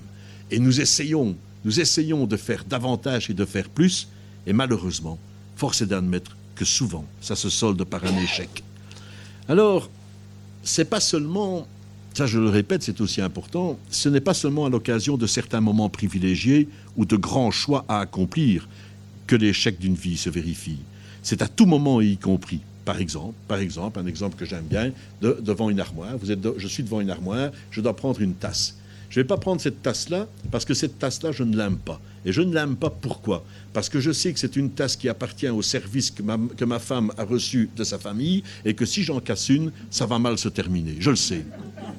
Eh bien, mesdames, messieurs, ça c'est le type de choses qui enveloppe et qui engluent notre vie. Ce sont toutes ces petites inclinations, ces histoires de tasses, etc., qui replient ma vie sur elle-même, qui transforment le tissu de mon âme en une peau de chagrin. Et pourtant, je peux faire opposition. Je peux rendre tout ça, tous ces mécanismes inopérants. Je peux surmonter tout cela, à une condition. cette condition-là, c'est celle que les Grecs ont définie dès le départ, dès l'origine, c'est de se connaître soi-même. Me connaître moi-même. Connaître l'ensemble, je vais dire autrement, laisser le moins possible ces replis de mon âme, ces replis de mon moi continuer à fourmiller dans l'obscurité. Il faut que je me connaisse. Il faut que je connaisse mes désirs, mes peurs, mes rancunes personnelles, mes blessures, mes ambitions, mes jalousies, mes préjugés, mes préjugés, libre examen. Euh, il faut que je les connaisse. Et plus l'acte libre qui correspondra à l'amplitude de mon âme sera délibéré, voulu et assumé. Et avec pour conséquence que si je me connais mieux, si je connais davantage tous les replis de mon âme, etc., et que je ne les laisse pas me maîtriser dans cette obscurité de mon âme, etc., non seulement l'acte que je poserai sera libre, délibéré, etc., mais en plus, et en plus, je ne me satisferai pas d'une liberté médiocre. Ça, c'est important. Ça, c'est quelque chose qui est en nous. Cette volonté d'aller plus loin, cette volonté de plus, elle ne se satisfait pas d'une liberté médiocre. Et une liberté médiocre m'apparaîtrait d'autant plus médiocre que j'en connaîtrais d'autant plus tous les tenants et aboutissants. Bref, cette histoire de tasse, je ne m'en occupe plus et je passe à autre chose. Se connaître soi-même, se connaître soi-même est la condition sine qua non d'une vie libre, d'une vie réussie, d'une vie davantage réussie. Vouloir se connaître, c'est travailler à élargir l'amplitude de mon âme. Mais se connaître, mesdames, messieurs, c'est une condition sine qua non. Mais ça ne suffit pas. Ça ne suffit pas pourquoi? Ben C'est facile, c'est simple à comprendre. De moi, de moi-même. Je vous assure que j'aurais vite fait le tour. J'aurais vite fait le tour voilà, je reste Richard Miller, et bon, je réfléchis, et il ne faut pas faire, etc. Ça, ça c'est pas ça, c'est pas suffisant. C'est se connaître soi-même est une condition nécessaire, mais pas suffisante. Sauf, sauf, si j'amplifie tout ce qu'il y a à connaître de moi. Et c'est là que les gens, que les choses, que les événements, que les paysages, que les livres, que les films, que les rencontres avec les gens, les livres, la nature, etc., etc., deviennent passionnantes. C'est là que ça devient passionnant. C'est en allant soi-même à la rencontre des, à la rencontre des rencontres possibles que j'agrandis l'amplitude de mon âme et par conséquent que j'agrandis les actes libres qui expriment cette amplitude.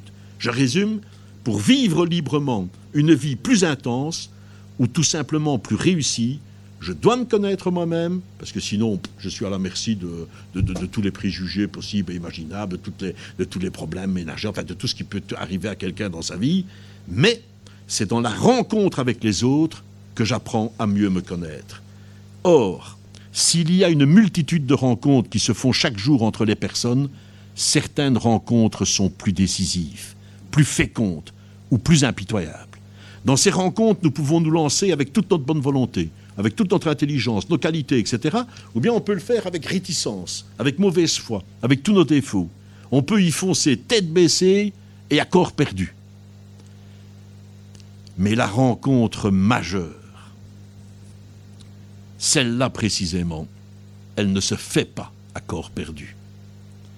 La rencontre décisive en laquelle mon moi, mon âme, mais mon moi, est impliqué âme et corps, ou corps et âme, c'est l'amour. La rencontre qui va de la manière la plus cinglante et sans échappatoire possible me mettre en situation de me connaître, moi, mes fourmillements, mes petites inclinations, mes petites perceptions, mes images de la réalité, l'amplitude plus ou moins grave de mon âme, etc., mes décisions librement choisies, mes problèmes avec la tasse, etc., etc., tout ce qui me remet le plus fondamentalement en question, de façon cinglante et impitoyable, c'est l'amour. Je vais plus loin. Pourquoi est-ce que c'est l'amour? Pourquoi est-ce le, le sentiment amoureux qui est la rencontre des rencontres Celle en laquelle on ne peut pas se lancer à corps perdu. Le corps accompagne. Tout simplement, mesdames, messieurs, parce que l'amour est aussi sexualité. Et cette rencontre-là, nous le savons toutes et tous, elle n'est pas gagnée d'avance. Elle n'est pas gagnée d'avance. Rien a priori ne me dit qu'elle sera indemne de toute blessure pour aucune des deux personnes, pour aucun des deux imaginaires singuliers. Oui, euh, c'est un petit point important aussi. C'est que si moi je traîne avec moi tous les fourmillements dont je vous ai parlé, les petites inclinations de mon âme et tout ça, dans la rencontre amoureuse, je rencontre aussi les fourmillements de l'autre. Et l'autre rencontre les miens. Donc, c'est pas, pas simple. Hein. Mais, n'insistons pas là-dessus. Donc, c'est une rencontre difficile. Et il y aura, elle ne sera peut-être pas indemne de toute blessure pour aucun des deux imaginaires singuliers qui vont se risquer à tenter de s'aimer corps et âme âme et sexe, qui se sont risqués, comme le dit déjà la Bible, à se connaître. Souvenez-vous du texte biblique, Adam connut Ève, au sens amoureux du terme. Quand je parle de difficultés, hein, je, ne s'agit pas seulement des difficultés, disons, d'ordre physique. Hein. Les difficultés possibles, elles viennent de l'unité des deux impératifs. Je vous ai dit que ce dont je vous parlais, c'était d'amour et de sexualité. C'est une rencontre qui est aussi amoureuse et où les deux doivent se, rencontrer. Maintenir à la fois la sexualité qui fait partie de notre corps, qui est un, impératif de notre corps, et en même temps la, rencontre amoureuse euh, avec l'autre. C'est pas simple. C'est pas simple. Je ne vais pas vous demander des confidences à chacune et chacun, mais réfléchissez. Thomas, le personnage principal de l'insoutenable légèreté de l'être, de Kundera, en vient même à penser ceci. Je vous lis la phrase. Lier l'amour à la sexualité, c'est l'une des idées les plus bizarres du Créateur. Pour ceux qui connaissent l'œuvre de Freud, ils savent que tout ce qui concerne les organes génitaux, la rencontre amoureuse, etc., c'est tout un pan très important dans l'œuvre de Freud. Et c'est à partir de cela, de cette rencontre-là entre le sentiment amoureux et les organes génitaux, que naît la sublimation. La sublimation, c'est quoi? C'est la possibilité de créer une œuvre littéraire chez Freud, hein, chez Freud. Donc, euh, on, touche à quelque chose d'extrêmement euh, sensible. Excusez-moi, j'ai fait un, sans, le vouloir. Donc, je relis. Lier l'amour à la sexualité, c'est l'une des idées les plus bizarres du Créateur. Et je renvoie également sur ce sujet à la très belle nouvelle de Pierre Kutzner, La femme qui ne voulait plus faire l'amour. Cette figure extrême de la rencontre, révèle donc un aspect qui mériterait d'être étudié pour lui-même, si je ne fais ici qu'y toucher, à savoir que toute rencontre n'est pas ipso, facto positive. Euh, c'est vrai que parfois ça tourne mal.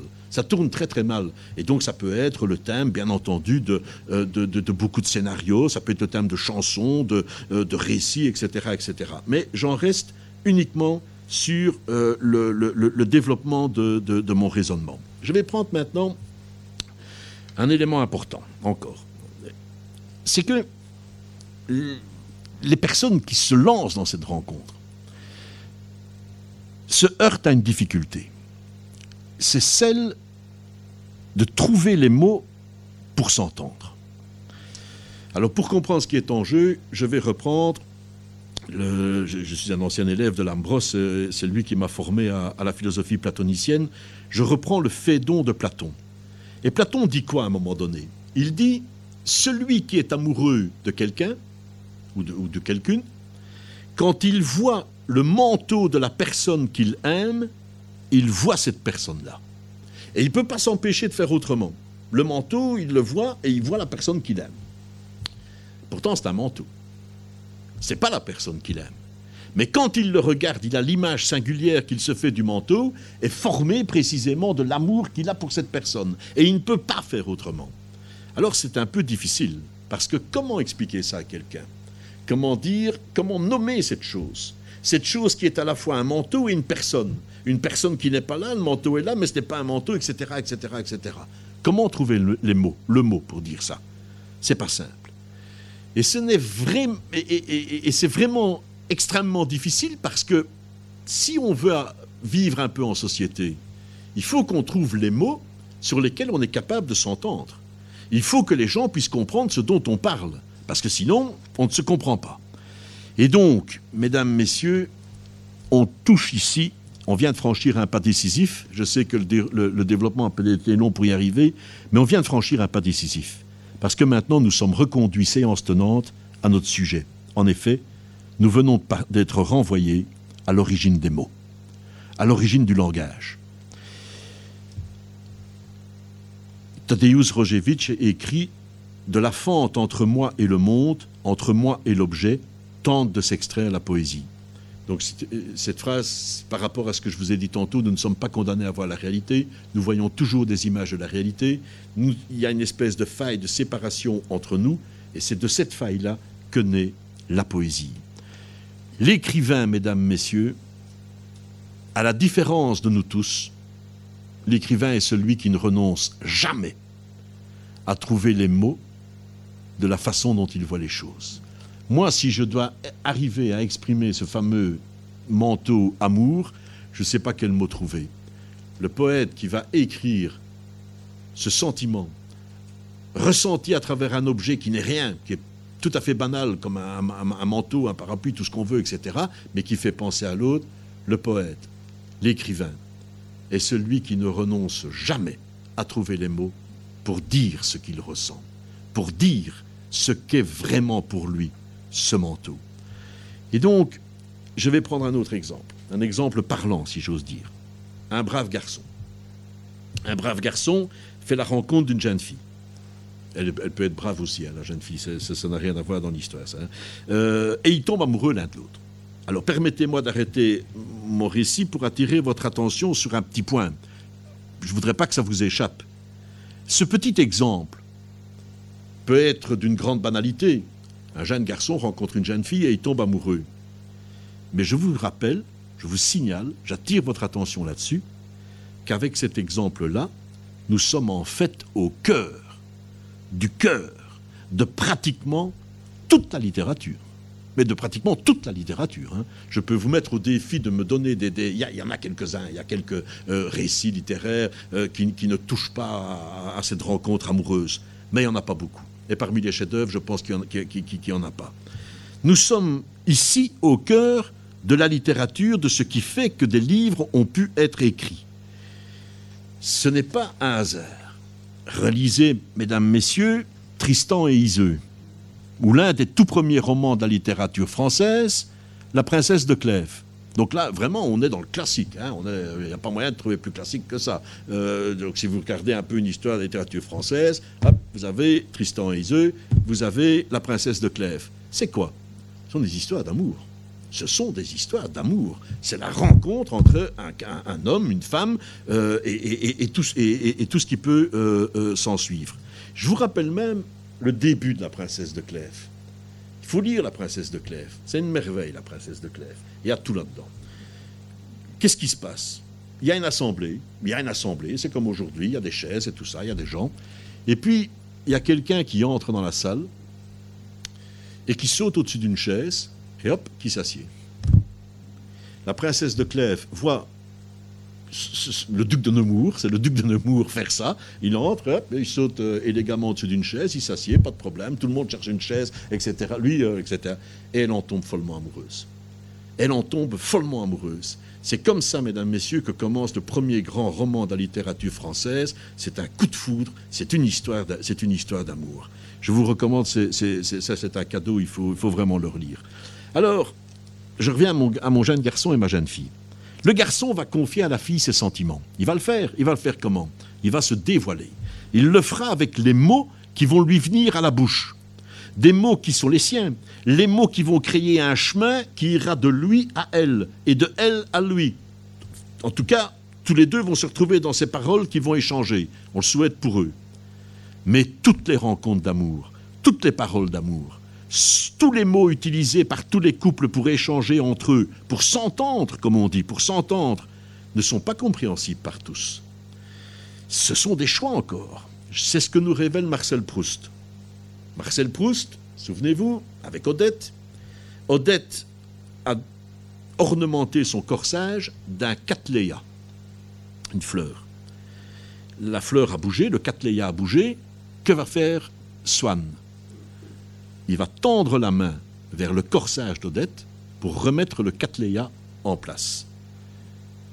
Et vous vous doutez de la suite. Ce qui est intéressant, ce qui nous intéresse dans cette affaire de Cattleya, c'est que désormais, lorsque Swann et Odette diront, parleront de faire l'amour, ils diront faire Cattleya. Et donc il y a une inventivité de la langue qui est extraordinaire. En fait, les mots, on fait ce qu'on veut avec. On fait ce qu'on veut. Ça signifie que les mots sont toujours un terrain d'entente. Toujours un terrain d'entente. Je peux faire quatre ok, Odette, tu comprends bien ce que je veux dire, oui, Swan, et hop, voilà, bon, c'est fait. C'est un terrain d'entente.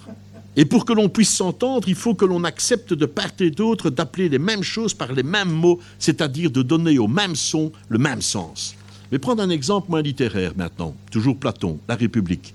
Le point de départ de ce long dialogue sur la politique, c'est quoi?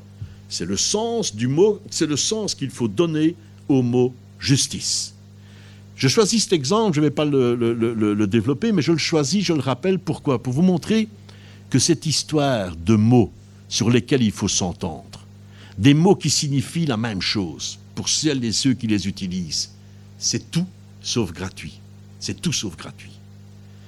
Et si nous réinscrivons l'ensemble dans une dimension historique, on doit en conclure que le sens que l'on donne aux mots au sein d'un groupe de personnes, petit à petit, c'est ce qui soude ce groupe de personnes. Ce sont ces acceptations, et le mot encore le dit bien, une acceptation. On, comprend un mot selon une certaine acceptation, donc selon un certain sens, mais le mot acceptation dit aussi bien que l'on accepte de donner ce sens euh, au mot. Ces acceptations ne s'adressent donc pas à n'importe qui, à tout le monde. Ça soude un groupe. Quelqu'un qui ne parle pas la langue du groupe est rejeté par le groupe, ne s'y intègre pas. Et donc ce n'est pas des choses faciles à utiliser. Les mots, chers amis, sont semblables à des pierres polies par le temps. Ce sont des espèces de galets façonnés, polis par les vents et les vagues. Ils sont l'expression d'une infinité d'images de réalités en lesquelles la vie de celles et ceux qui nous ont précédés s'est incarnée, ou plutôt s'est cristallisée. Je pourrais reprendre l'exemple de la langue wallonne. Dans la langue wallonne, les mots disaient tout le travail des travailleurs, travailleurs de la mine, travailleurs des forges, travailleurs de la terre, etc., ces mots parlaient d'eux-mêmes. Ils ont disparu. Ils ne parlent plus à personne. Et donc, c'est. Enfin voilà, ça c'est toujours un truc que je, regrette. Euh, je, l'ai dit tout à l'heure, mais c'est un exemple qui, parle bien, qui explique bien ce que, ce que je veux dire. Euh, il y a une entente qui se fait au sein d'un groupe autour de certains mots. Euh, si cette langue disparaît, si les mots disparaissent, c'est une grande perte de l'âme euh, de ce groupe. Mais devenir euh, quand on parle du wallon, j'ai toujours un, petit sanglot. Euh, excusez-moi. Alors voilà. il n'y a pas eu pour la langue wallonne, il n'y a pas eu de devenir littérature. C'est resté une langue dialectale. Il n'y a pas eu de devenir littérature. Mais sur ce point, une mise en garde est nécessaire. Devenir littérature, ça ne signifie pas qu'une langue devient transparente à elle-même, ni que les mots se seraient assagis, soumis à une définition claire et nette. Un roman, un poème, un dialogue théâtral, ce n'est pas un dictionnaire. Il y a une sorte d'échange entre la langue parlée et la langue littéraire, entre la langue et, la littérature. L'écrit littéraire affermit la langue et il façonne les mots. Sans ça, la langue disparaît mais en même temps, et en même temps qu'il donne une solidité aux mots, il permet des audaces, des accouplements, des créations riches de, riches de sens nouveaux. Et si vous pouvez regarder l'histoire du 19e siècle, à travers les différents États nationaux, on retrouve ce mécanisme. On retrouve ce mécanisme, y compris en Belgique euh, avec De Coster, mais on pourrait citer euh, Pétofi, avec la langue hongroise, euh, avec le, le, slovène, Aimé Césaire avec la langue créole, etc., etc. Mais il n'y a pas que cela. Il y a encore bien davantage d'interactions dans un texte littéraire. Il y a bien encore d'interactions, d'échanges, de rencontres qui se concentrent dans une œuvre littéraire. Entre les mots et la langue, entre l'auteur et les mots, entre l'auteur écrivant mot à mot tout ce que, sa vie charrie avec elle d'images vécues, et qui font résonner en lui des significations singulières, entre l'auteur et les personnages inventés, entre l'auteur et le lecteur, entre l'œuvre elle-même et l'ensemble de tout ce qui est déjà littérature écrite au moment où l'écrivain écrit ce qu'il écrit. Bref, c'est une immense difficulté, c'est une immense, je reprends le terme de l'Ambros Koulbaïtsis, c'est une immense complexité qu'une œuvre littéraire. Une œuvre littéraire, c'est tout sauf un ensemble fermé. Ça va dans tous les sens et c'est un, entrecroisement de relations absolument extraordinaires. Et sur ce point-là, sur ce point-là, mesdames, messieurs, Proust nous donne une indication stupéfiante. Une indication stupéfiante. Que dit Proust? Il dit les beaux livres dit tantôt qu'il disait les beaux livres. Les beaux livres sont écrits dans une sorte de langue étrangère. Proust ne veut évidemment pas dire que si le lecteur français veut lire un beau livre, il doit acheter un roman polonais ou serbo-croate ou tout ça. Pas ça, évidemment. Ce qu'il dit, c'est qu'un bon livre écrit en langue française est bien entendu écrit en français, mais que malgré cela, malgré que ce livre de la langue française écrit en langue française, soit un etc., on a le sentiment qu'il est écrit comme dans une langue étrangère. Alors souvenez-vous de ce que je viens d'expliquer à propos des mots qui sont convenus. Un mot, c'est une convention. L'écrivain écrit avec des mots convenus entre les lignes des phrases, etc. Il parvient à donner, à dire lui ce qu'il ressent, et en faisant cela, l'écrivain révèle à son lecteur que c'est toujours comme cela que cela se passe. Autrement dit, autrement dit, mesdames, messieurs, si tout le monde s'entend pour désigner cet objet par le mot arbre, cela n'empêche ni un écrivain, ni le lecteur, ni personne, ni aucun être humain, ni aucun imaginaire singulier, ni aucun individu de voir cet arbre autrement que les autres, ni de dire ce qu'il en est de cet arbre différent avec des mots différents, qui résonnent en fait, en effet, comme, comme dans une langue étrangère, et faire partager cela à son lecteur, faire partager le fait que lisant soit le poème, soit le texte romancé, les phrases du roman, avec des mots, avec des mots qui font quoi? Eh bien finalement avec des mots qui s'échappent. Avec des mots qui s'échappent, qui font que quand je les lis dans la phrase, sous la plume de ce romancier, je ne reste pas, je vis aussi avec ce que moi je ressens à propos de ces mots. Eh bien, mesdames, messieurs, je suis persuadé que c'est là que se trouve toute la différence entre quelqu'un qui écrit et un écrivain. L'écrivain est celui qui est capable de parler cette, langue euh, étrangère. La puissance d'un écrivain n'est pas, comme on le croit habituellement, de nous décrire, prendre un exemple que tout le monde connaît, un lac. C'est pas ça l'écrivain. C'est pas être capable de nous décrire un lac et de nous le faire voir. Ça, c'est bon pour du dormesson. Ça, lui, il est capable de le faire. Non. C'est de nous faire voir ce que ce lac ça, c'est un vieux truc de parlementaire. Hein. C'est susciter, le débat moi-même et, de vous amener à, réagir sur les thèmes où je, où je me sens fort. Allez, bon, je retire d'Ormesson. C'est de nous faire voir que ce lac, c'est aussi à, à nos propres images qu'il est offert.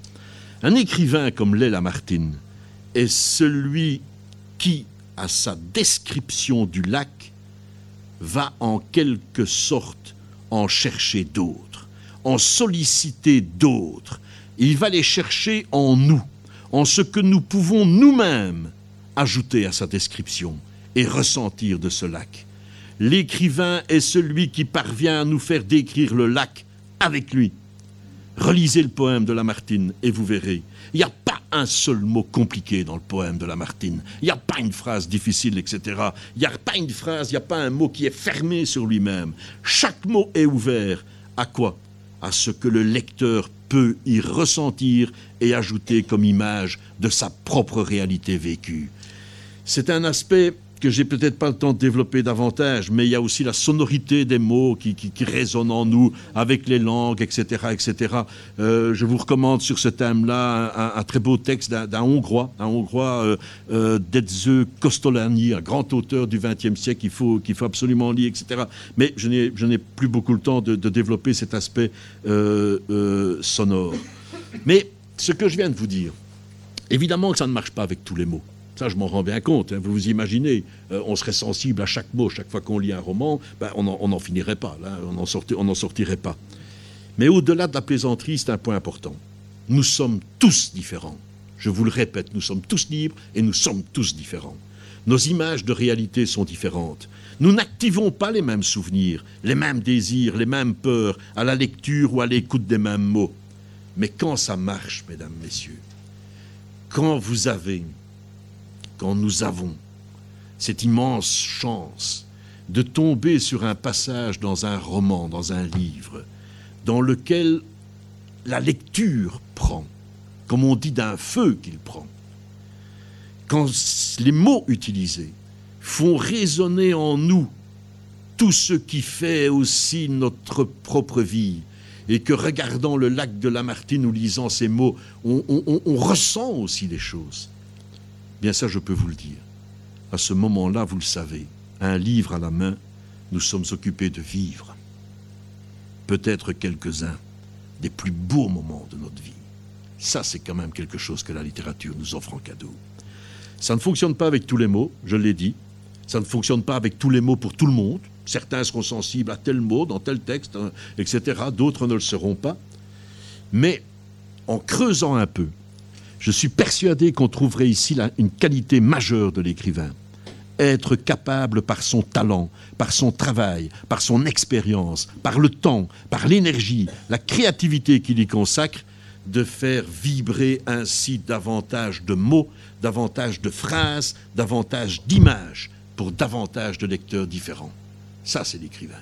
Lui, il va vraiment vous chercher, et il va chercher toutes les différences que nous avons en nous, et il, est capable de les faire vibrer. Donc, pour désigner ce phénomène, Kundera ne parle pas, comme je le fais, de devenir image qui se répercute à travers des significations, etc. Il utilise une autre expression. Kundera parle de fleuve sémantique. Et il donne un exemple, l'insoutenable légèreté de l'être. Il évoque un chapeau melon. Un chapeau melon. Ce chapeau a servi au jeu érotique de Thomas et de Sabina. Et Kundera écrit Le chapeau melon était le lit d'un fleuve, et Sabina voyait chaque fois couler un autre fleuve, un autre fleuve sémantique. Le même objet suscitait chaque fois une autre signification, mais cette signification répercutait comme un écho, comme un cortège d'échos, toutes les significations antérieures.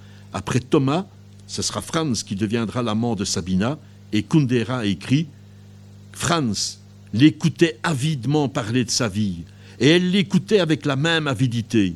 Il comprenait exactement le sens logique des mots qu'il se disait, mais sans entendre le murmure du fleuve sémantique qui coulait à travers ces mots. Autrement dit, le chapeau melon a une histoire entre Thomas et Sabina qui n'est pas l'histoire entre Sabina et Franz.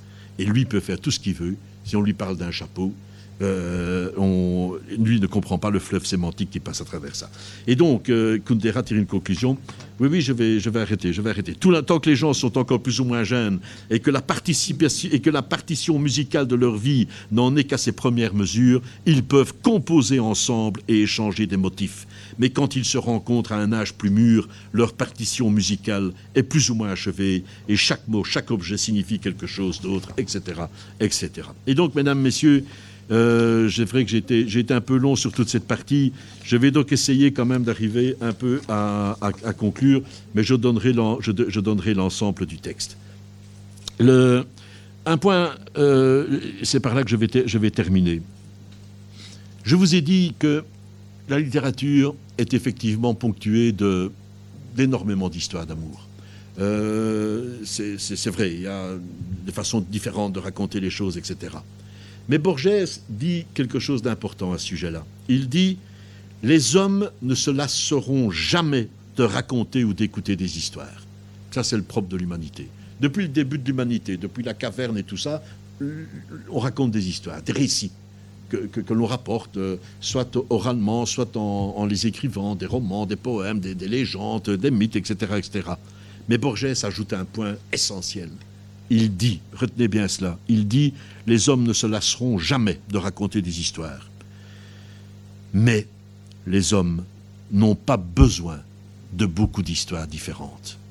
C'est toujours la même histoire qui se répète, mais sous une infinité de variations. Si vous prenez l'histoire de la rencontre amoureuse entre un homme et une femme, ben voilà, c'est toujours cette histoire-là qui revient pratiquement à travers tout mais elle sera toujours racontée d'une infinité de façons différentes. Les films, le théâtre, les romans, la poésie, etc., etc., ça sera, il y aura une infinité de variantes et de façons de, euh, de, de la raconter. Alors, ce que je voulais vous dire par rapport à l'Europe, c'est ceci. L'Europe il y a plein de romans d'amour, hein, que les titres euh, chez, le Sicilien, euh, euh, Colomba de Prosper Mérimée, Mariage de Plisnier, etc. Euh, je, pourrais réunir une tour de Babel de toutes les histoires d'amour racontées dans les romans, dans, dans, les films, etc. Et lorsque vous avez un prolongement de l'histoire d'amour, par exemple en une histoire de vengeance, comme dans Monte Cristo, elle tient aussi parce qu'au départ, il y a euh, euh, une relation amoureuse entre Edmond Dantès et Mercedes. Edmond Dantès, Jean. Edmond Dantès. Alors, ce, qui, ce, sera ma, conclusion, j'essaye de, la, de la retrouver, c'est celle-ci. Nous avons, en Europe, fondé, effectivement, développé euh, une société, une société qui reconnaît les droits et libertés individuelles les droits et libertés de l'individu. Alors tout n'est pas parfait, il a fallu par exemple très longtemps pour que les femmes aient des droits aussi, mais enfin, je vous ai dit, je maintiens uniquement l'ensemble du, mouvement. Euh, des droits et des libertés euh, individuelles. cela s'est fait à travers toute une, évolution. Une évolution à laquelle a, participé l'ensemble de la culture euh, européenne. Et ces individus reconnaître les droits et libertés des personnes cela signifie que l'on reconnaît les droits et libertés de toutes les personnes. C'est important. J'avais un développement là-dessus. Je vous le dis en deux mots. Euh, le, fait de reconnaître les libertés, l'individualisme, euh, qui n'est pas l'égoïsme.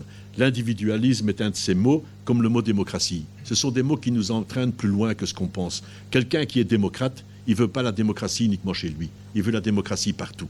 Quelqu'un qui veut reconnaître les droits et libertés individuelles des personnes ne peut pas dire que c'est seulement pour quelques-uns.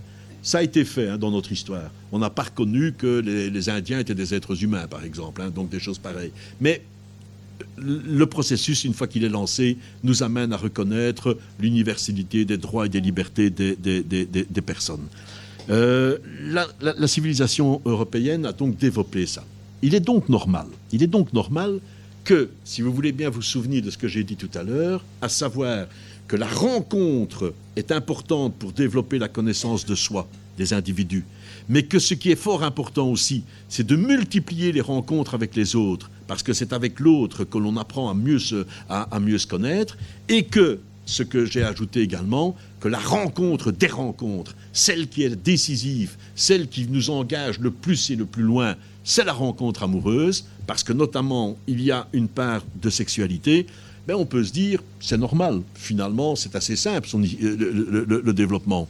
L'Europe est euh, une société dans laquelle les droits et libertés individuelles sont reconnus, et donc qu'il y ait une littérature européenne qui s'intéresse précisément à ce que vivent tous les individus, c'est normal, à travers la relation amoureuse, ça se tient, c'est euh, logique.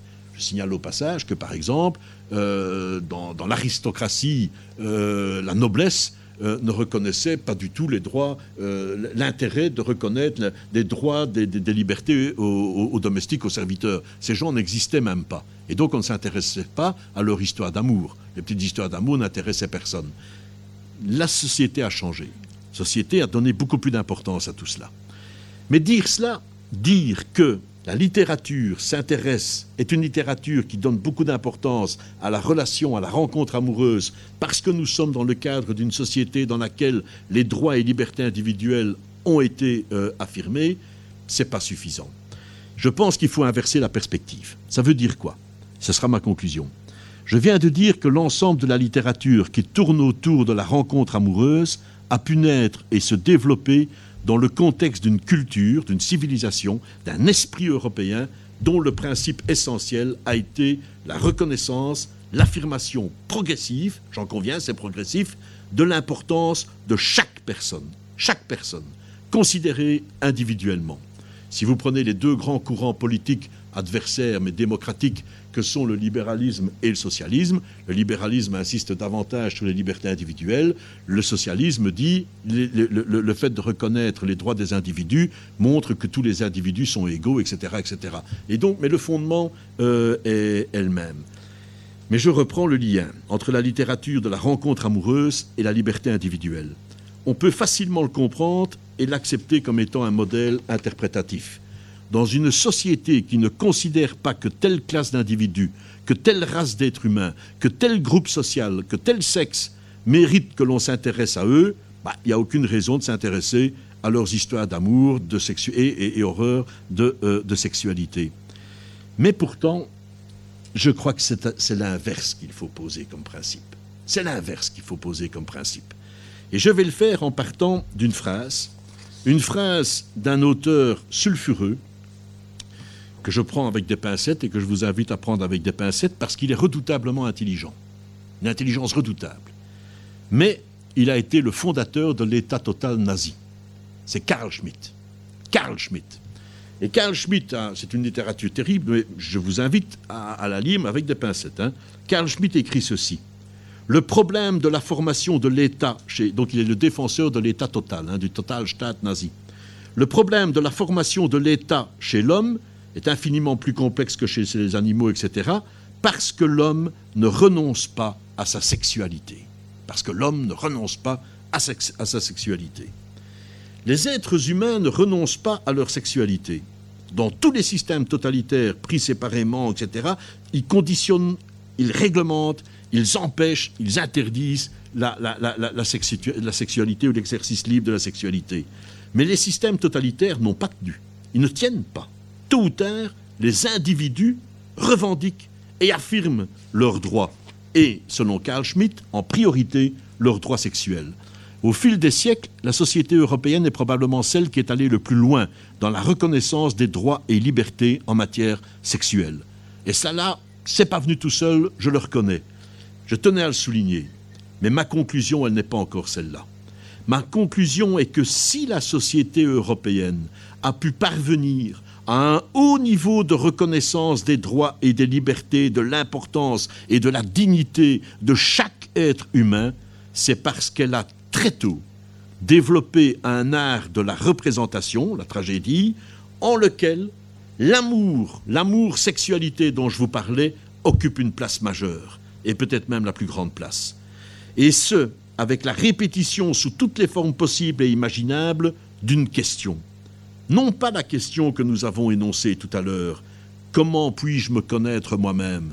C'est pas ça la question finalement tout à l'heure je l'ai faite, je l'ai expliqué dans le cadre de mon développement. C'est une autre question. C'est une autre question et autrement plus troublante. Suis-je digne de cette force de vie qui est en moi? Suis-je digne d'être un être capable d'aimer?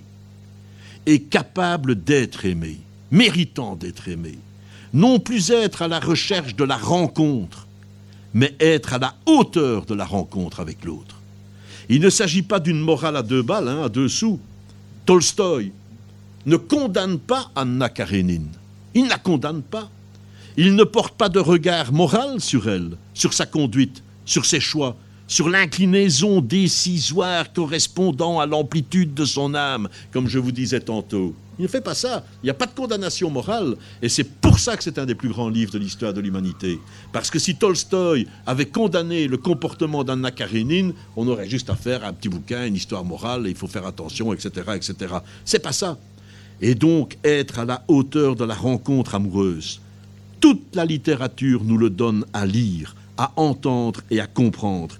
C'est savoir faire l'abandon de soi à l'autre, avec risque et péril avec risque et péril.